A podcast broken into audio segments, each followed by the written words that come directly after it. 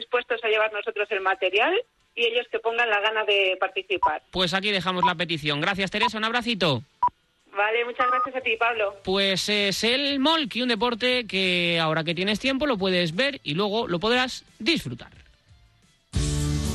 Buenas noches.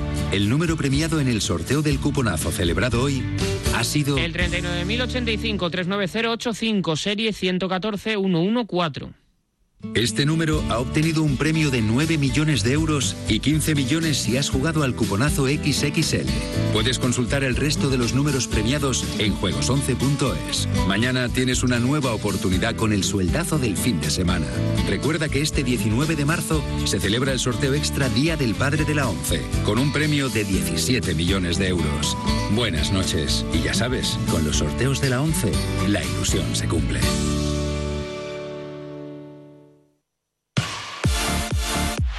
Radio Marca, el deporte que se vive. Radio Marca. ¿Cuándo fue la última vez que mantuvo una relación? ¿Con una mujer? Hace mucho tiempo. ¿Cuánto? ¿Cinco años? ¿Diez años? No, algo más.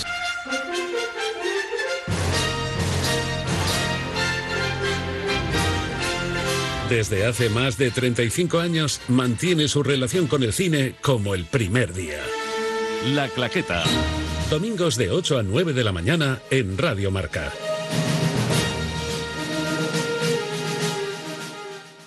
Hola, soy Samuel Sánchez y quiero felicitar a Radio Marca en su programa de ciclismo. Soy Alejandro Valverde, felicitar a Radio Marca por su programa. Som a la línia de meta. Ara José Manuel Olivan ens espera tots els dissabtes a les 11 del matí. Marca Ciclisme, l'únic programa per als amants del ciclisme a Ràdio Marca, la ràdio dels esports.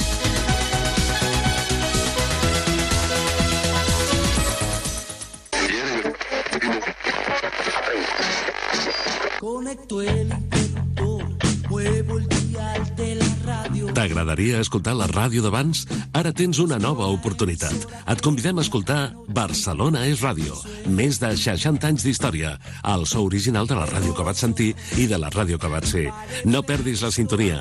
A Ràdio Marca Barcelona, 89.1 FM, la nit de divendres a dissabte, de 4.40 a 6 del matí... Amb Albert Malla.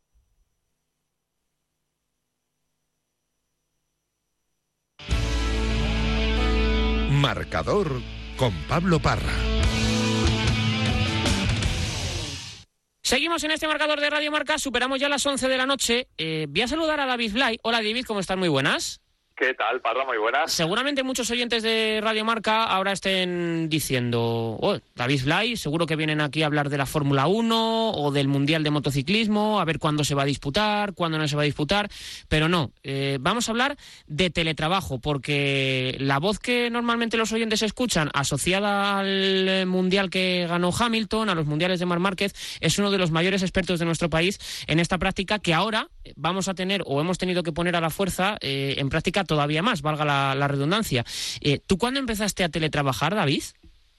Muy buenas, caballero. Pues te cuento. eh, yo empecé en 2007 y, y te puedo contar que en aquel momento me ofrecieron una BlackBerry y no sabía lo que era y no la quise, lo cual sí que me convierte en visionario de verdad, porque luego BlackBerry se hundió.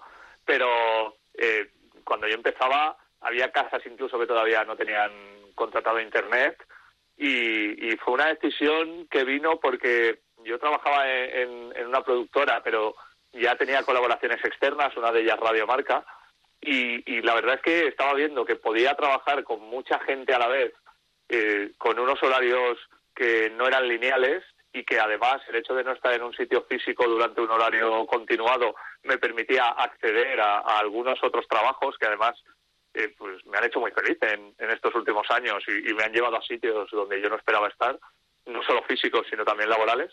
Y, y fue hace 13 años ya cuando empecé. De hecho, si no recuerdo mal, eh, sería hacia el mes de septiembre más o menos de 2007.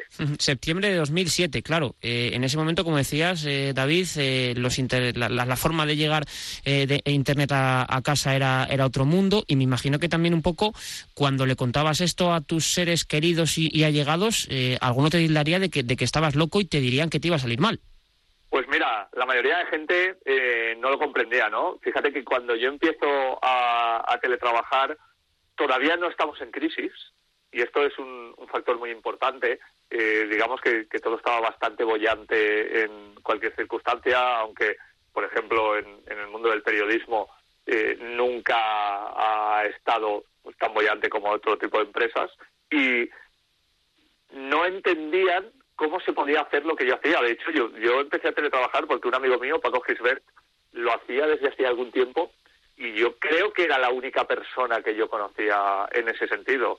Y, y casi por inspiración suya y por el hecho de que yo no estaba demasiado a gusto en la empresa en la que estaba en aquel momento, decidí dar un paso adelante que no fue fácil porque mucha gente dice, bueno, pero no, no tenías hijos, no tenías cargas. Pues bueno, yo en aquel momento ya pagaba una hipoteca eh, y, y tuve que decidir cobrar un poco menos para ser dueño de mi tiempo. Y ser dueño de mi tiempo significó empezar a hablar con otra gente que me abrió nuevas puertas, que me permitió tener unas posibilidades económicas mejores a partir de un determinado tiempo en, en el futuro. O sea que obviamente la gente no lo entendía y, y yo comprendo que no lo entendiera, ¿eh? porque no era nada común en aquellos momentos el tema del teletrabajo. Mm, David, eh, ¿cómo es el primer día de teletrabajador? Para mí estuvo muy bien porque me levanté tarde. Eh, bueno, eh, debo decir que el día que dejé el trabajo me fui a comer un arroz con unos amigos, o sea, así empezó mi era de teletrabajo, como no puede ser de otra manera en Valencia, y, y al final de lo que me di cuenta, porque ya lo venía haciendo más o menos eh, en el tiempo en el que trabajaba, digamos, fuera de la oficina, para compaginar todas las actividades que tenía, me di cuenta de que tenía que saber cuánto tardaba en hacer las cosas. Y, y, hacer las cosas no solo implicaba las cosas laborales, implicaba las cosas personales también, ¿no? Entonces, yo lo que hice fue una especie de cuadrilla eh, semanal con las cosas que tenía que hacer durante la semana, que implicaban temas laborales, pero que implicaban también eh, hacer deporte, que implicaban también bajar al supermercado, que implicaba parar, porque hay, hay mucha gente que, que no acaba descansando lo que debería descansar porque cree que si no se va a sentir mal por, estar trabajando en casa, que implicaba comer, hay mucha gente también que, que eh, come demasiado tarde en estas circunstancias, entonces, más que el primer día, la primera semana fue de, de prueba, ¿no? De ver cuánto tardaba en redactar una nota de prensa, cuánto tardaba en enviarla, eh, si tenía que hablar por teléfono con los medios o no para que la sacaran, eh, el contacto que tenía constante con los clientes que tenía en aquel momento, eh, la perspectiva de ver hacia dónde iba, si tenía que ofrecer nuevos productos. Entonces, yo una de las primeras cosas que le digo siempre a la gente es, mira, si vas a teletrabajar por primera vez en tu vida, hazte un horario de todo. Y en una semana sabrás cuánto te cuesta hacer un informe, sabrás cuánto te cuesta hacer una pieza, cuánto te cuesta redactar una noticia o cuánto te cuesta eh, cualquier otra circunstancia que tenga que ver con el mundo laboral. Y el resto del tiempo es vida. Y a partir de ahí ya tiene que ver con la capacidad de cada persona el hecho de que pueda compaginar de una manera u otra su vida personal con la profesional. Yo conozco pocos casos de, de teletrabajo, pero sí que conozco uno de, de dos abogados eh, y una de ellas eh, creo que observándolo desde fuera, yo ya se lo he dicho, eh, se equivoca porque, David, tengo la sensación de que hace todo lo contrario, es decir, que sí. eh, se pone a disposición de sus clientes para trabajar todo el rato, ¿no? Es decir, no, no es capaz de diferenciar, aunque sea en su propia casa, lo que es trabajo de lo que es vida. Sí, yo creo que es un problema común, ¿eh? Y, y, todo viene por una sencilla razón, que es porque, primero, no hay cultura de teletrabajo y luego no hay formación de teletrabajo. Entonces, lo que ha pasado ahora, eh, perdonadme la expresión, es una putada porque no viene de un convencimiento, viene de, una obligación, ¿no? Entonces, no se puede implantar algo, el teletrabajo o cualquier cosa, de un día para otro. Eh, fíjate, no es comparable, ¿no? Pero la ley del tabaco se implantó con una moratoria de un tiempo y con una campaña de comunicación muy grande durante mucho tiempo, preparando a la gente, sabiendo lo que iban a poder hacer, lo que iban a, eh, lo que no iban a poder hacer, preparando a los bares y a los restaurantes en este sentido. Y nosotros de un día para otro nos hemos encontrado con esto. Entonces, eh, creo que estamos en un momento tecnológicamente hablando y socialmente hablando, excepto con el estado de alarma, en el que eh, la vida social y la vida laboral, dependiendo de los trabajos, se puede mezclar y no debemos sentirnos mal por ello.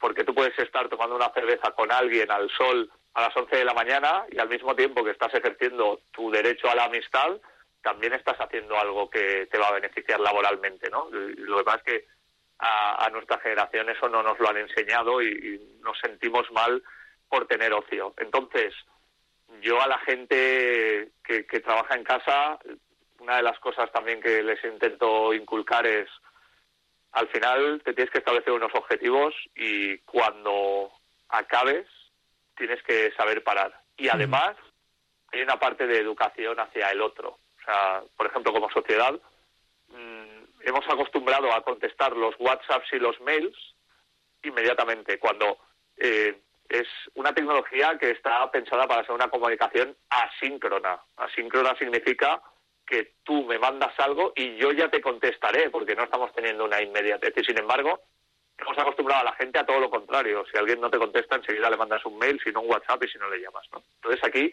pasa lo mismo. Creo que también hay que tener un poco de educación hacia los clientes con los que trabajas y decirles que estás disponible en diversas circunstancias, pero que va a haber veces que no estés disponible y que tampoco pasa nada, porque incluso si tú tuvieras un despacho de abogados físico y estás reunido con un cliente, aunque te llame tu segundo mejor cliente, no le vas a poder coger el teléfono. Pues eso tienen que aprender a, valorarlo y sobre todo a interiorizarlo.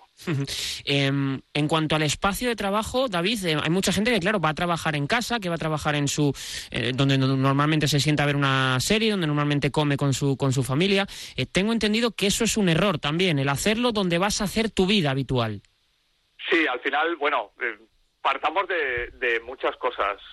Una es que no todo el mundo tiene una casa de tres habitaciones. Entonces, o, hay mucha gente que, comparte piso, ¿no? Y, y al final, pues el espacio es el que es.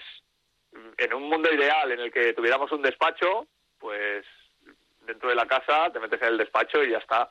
En un mundo real, que es el de la mayoría de la gente, pues al final lo que yo acabo diciendo siempre es, uno, ¿cuál es el espacio que suele tener luz natural, que suele tener una mesa para trabajar fantástica eh, y, que realmente no utilizas más que cuando vienen visitas de vez en cuando, mm, la mesa del comedor.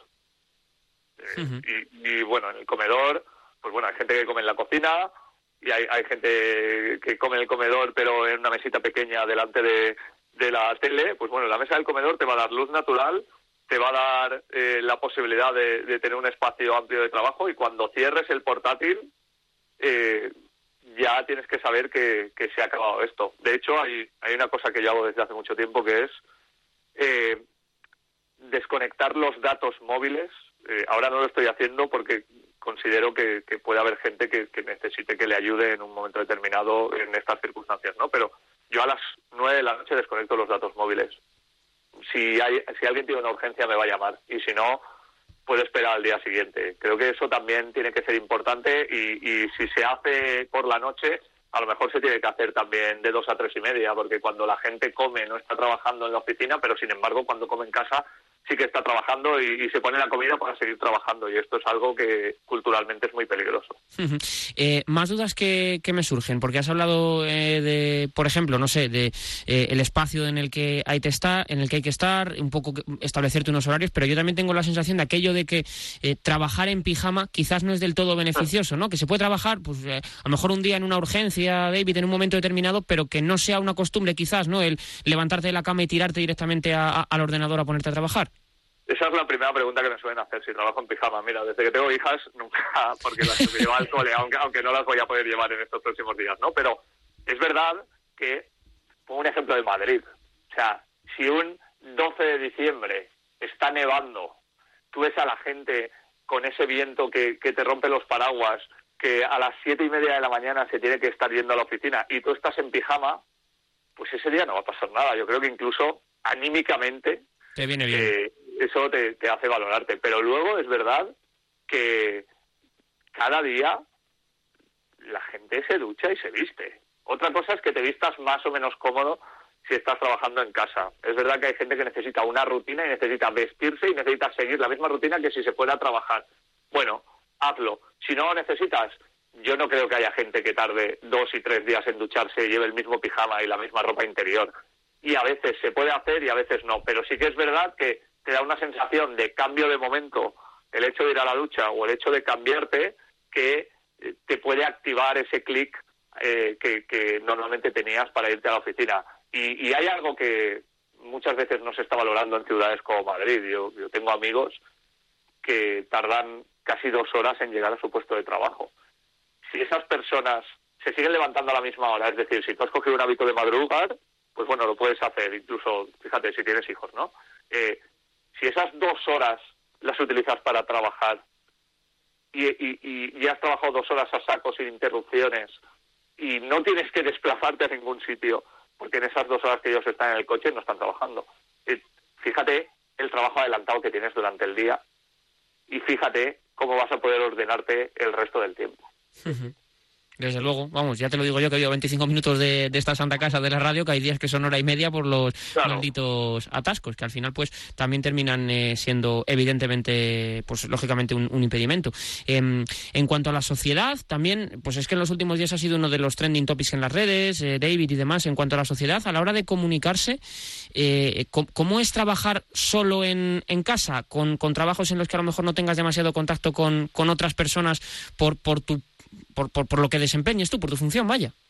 Mira, aquí eh, hay dos cosas. Una, la primera que te voy a contestar sobre romper un mito. Y, con todo el cariño a todo el mundo. No, suele ocurrir lo que pasa en Radio Marca, donde la mayoría de la gente nos llevamos bien. Yo cuando le pregunto a la gente le digo, vale, dime dos amigos de tu trabajo con los que te irías de vacaciones 15 días. Normalmente no los hay. Nosotros estamos rodeados de gente que nos puede aportar más o menos, con la que podemos tener más o menos cercanía, más o menos amistad e incluso afinidad, pero al final tenemos nuestro grupo de amigos y esa es la realidad, ¿no? Entonces, eh, no me parece tan grave no estar rodeado de gente eh, y ahora te voy a hablar de cuando no estemos en estado de alarma, ¿no?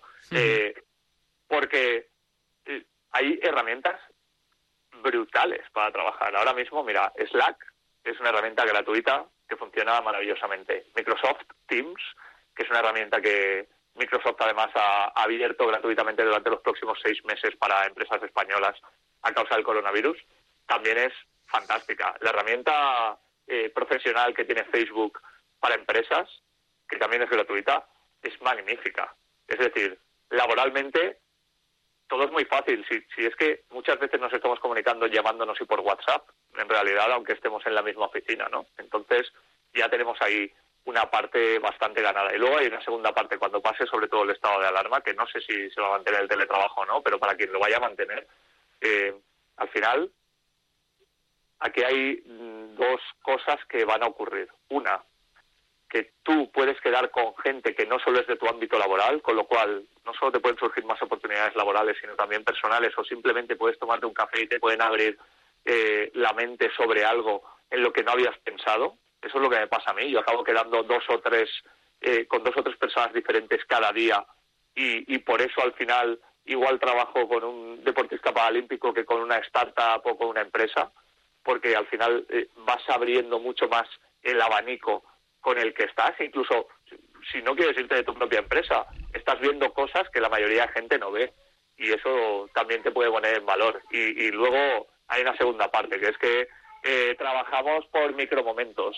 Eh, o sea, en realidad, normalmente nos interrumpen mucho o tenemos reuniones o tenemos que parar y, cuando tú te das cuenta, eh, en teoría tienes una jornada de ocho horas, pero has currado media hora aquí, diez minutos aquí, veinte minutos aquí, treinta minutos aquí.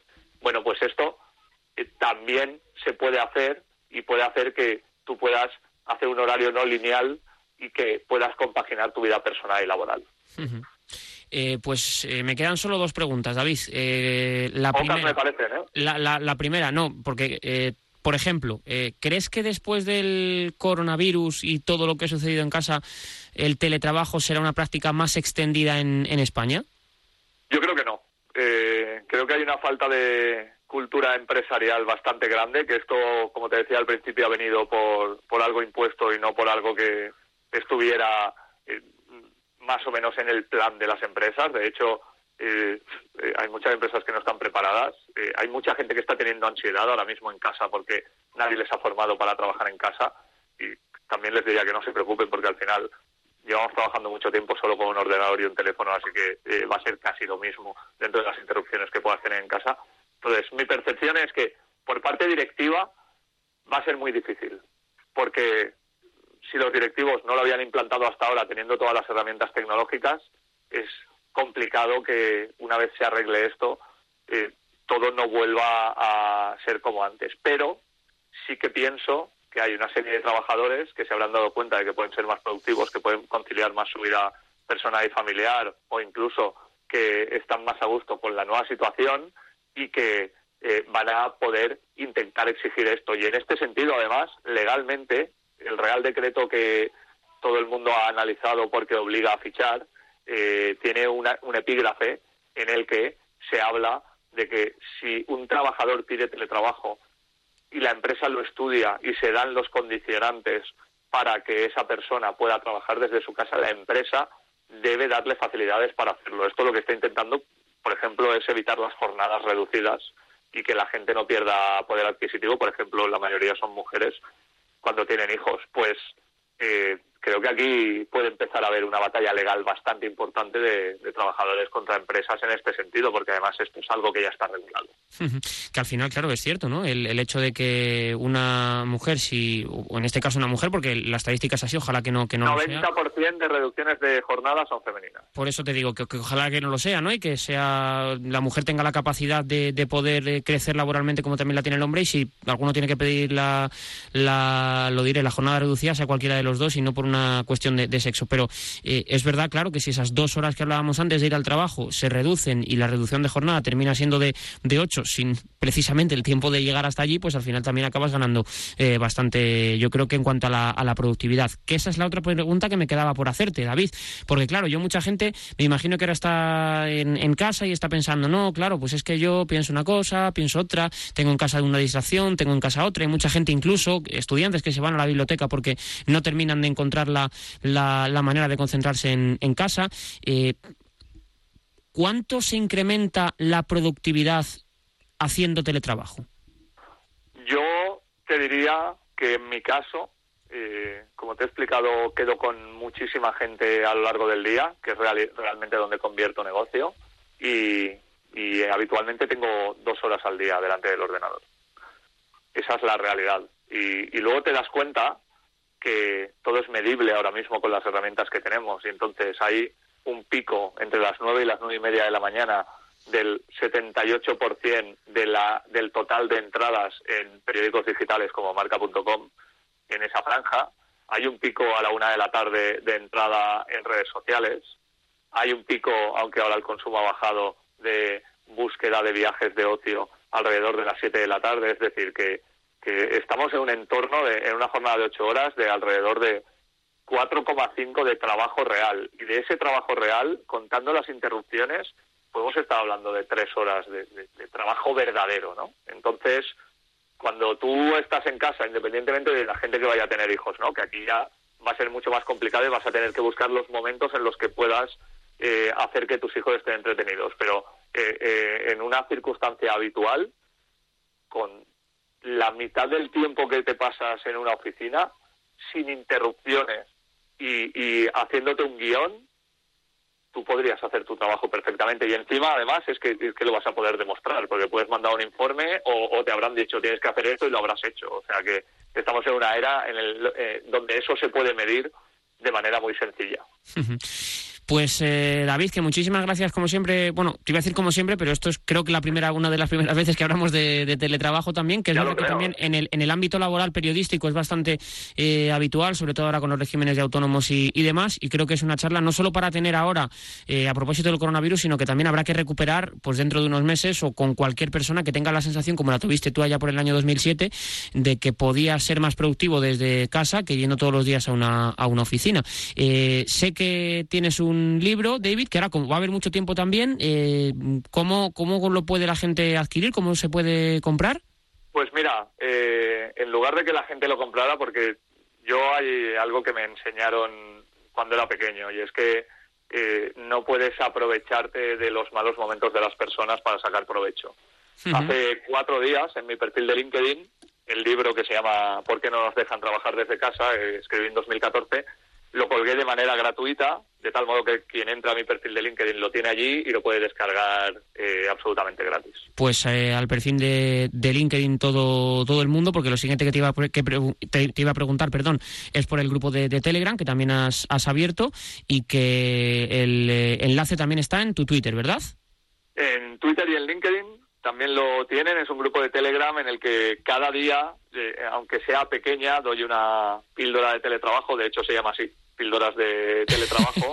no te has comido eh, tampoco mucho la cabeza con el nombre, las cosas No, pues son, hay, ¿eh? hay, que hacerlo sencillo, ¿no? Yo creo que, como Romario, cuando encalaba la portería marcaba gol y daba igual que fuera por la escuadra, ¿no? Entonces, eh, el enlace es muy fácil, es t.me, o sea, de telegram.me barra píldoras teletrabajo, y si no, en el perfil de LinkedIn o en el de Twitter lo tienen, pero eh, al final eh, lo que voy a intentar es ayudar a la gente, ¿no? Yo llevo desde 2007 trabajando así y es verdad que puede haber un momento, y, y no me escondo, que haya empresas que, que me llamen para que les pueda dar formación y obviamente eso sí que va a requerir una remuneración. Lo que estoy intentando hacer desde que vi hacia dónde íbamos y de eso hace una semana y media es poner todos los medios y el conocimiento que he ido desarrollando y además todos los artículos que tengo de hace mucho tiempo a disposición de la gente de manera gratuita para que por lo menos les pueda rebajar la ansiedad, que bastante ansiedad tenemos con el estado de alarma y el coronavirus, como para que también tengamos que tenerla por el hecho de trabajar en casa.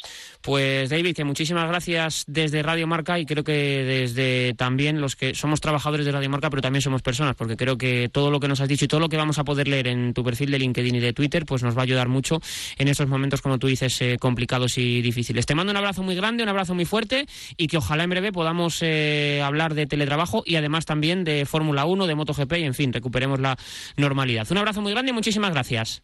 Gracias a mi casa, que es Radio Marca, y ojalá que esto ayude a mucha gente. Parra, un abrazo. Un fuerte. abrazo para David Blay en este en esta charla que he querido yo también mantener con, con él, porque es uno de los pioneros en nuestro país de, de, teletrabajo, y como ahora va a haber mucha gente que estáis en casa trabajando, pues evidentemente también yo creo que hay que tomar nota de la gente que, que más sabe. Venga, pausita y encaramos la recta final de este marcador de Radio Marca, marcador de viernes. Participa en el circuito de póker más grande jamás organizado en España, el Winamax Poker Tour. Clasifícate gratuitamente en winamax.es para una de nuestras 17 etapas presenciales. Podrás ganar tu asiento para la gran final del Winamax Poker Tour con medio millón de euros garantizados. Mayores de 18 años, juega con responsabilidad. Consulta las condiciones en winamax.es. ¿Buscando nuevo hogar? Resérvalo con Metrobacesa antes del 31 de marzo y gana un fin de semana para dos personas en el circuito de Jerez con Alex Márquez. Más en metrobacesa.com.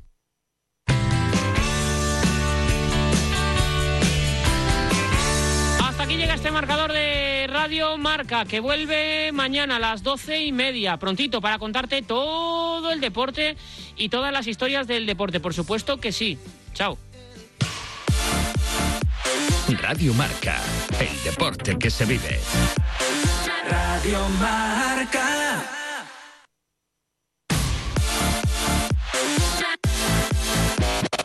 Estàs escoltant Ràdio Marca Barcelona. Radio Marca.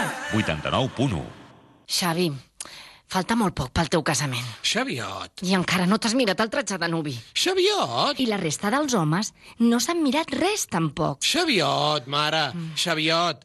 Ja he demanat hora. Estan al centre de Sabadell. I ara a Barcelona amb un equip d'assessors que ens vestiran fins l'últim detall. Bé, ja estic més tranquil·la. Xaviot, a nuvis i acompanyants. Via Augusta 3 a Barcelona. Reserves al 93 760 85 90, 93 760 85 90 o al Passeig Manresa 32 a Sabadell. Reserves al 93 748 42 49, 93 748 42 49. Radio Marca.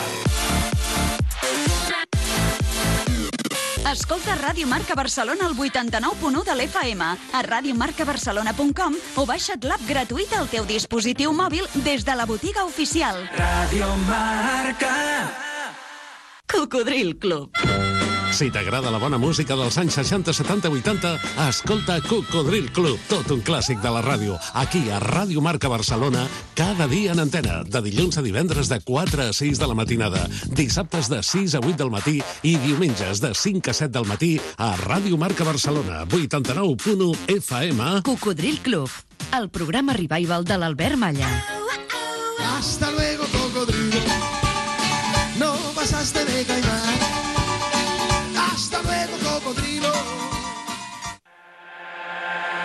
Radio Marca.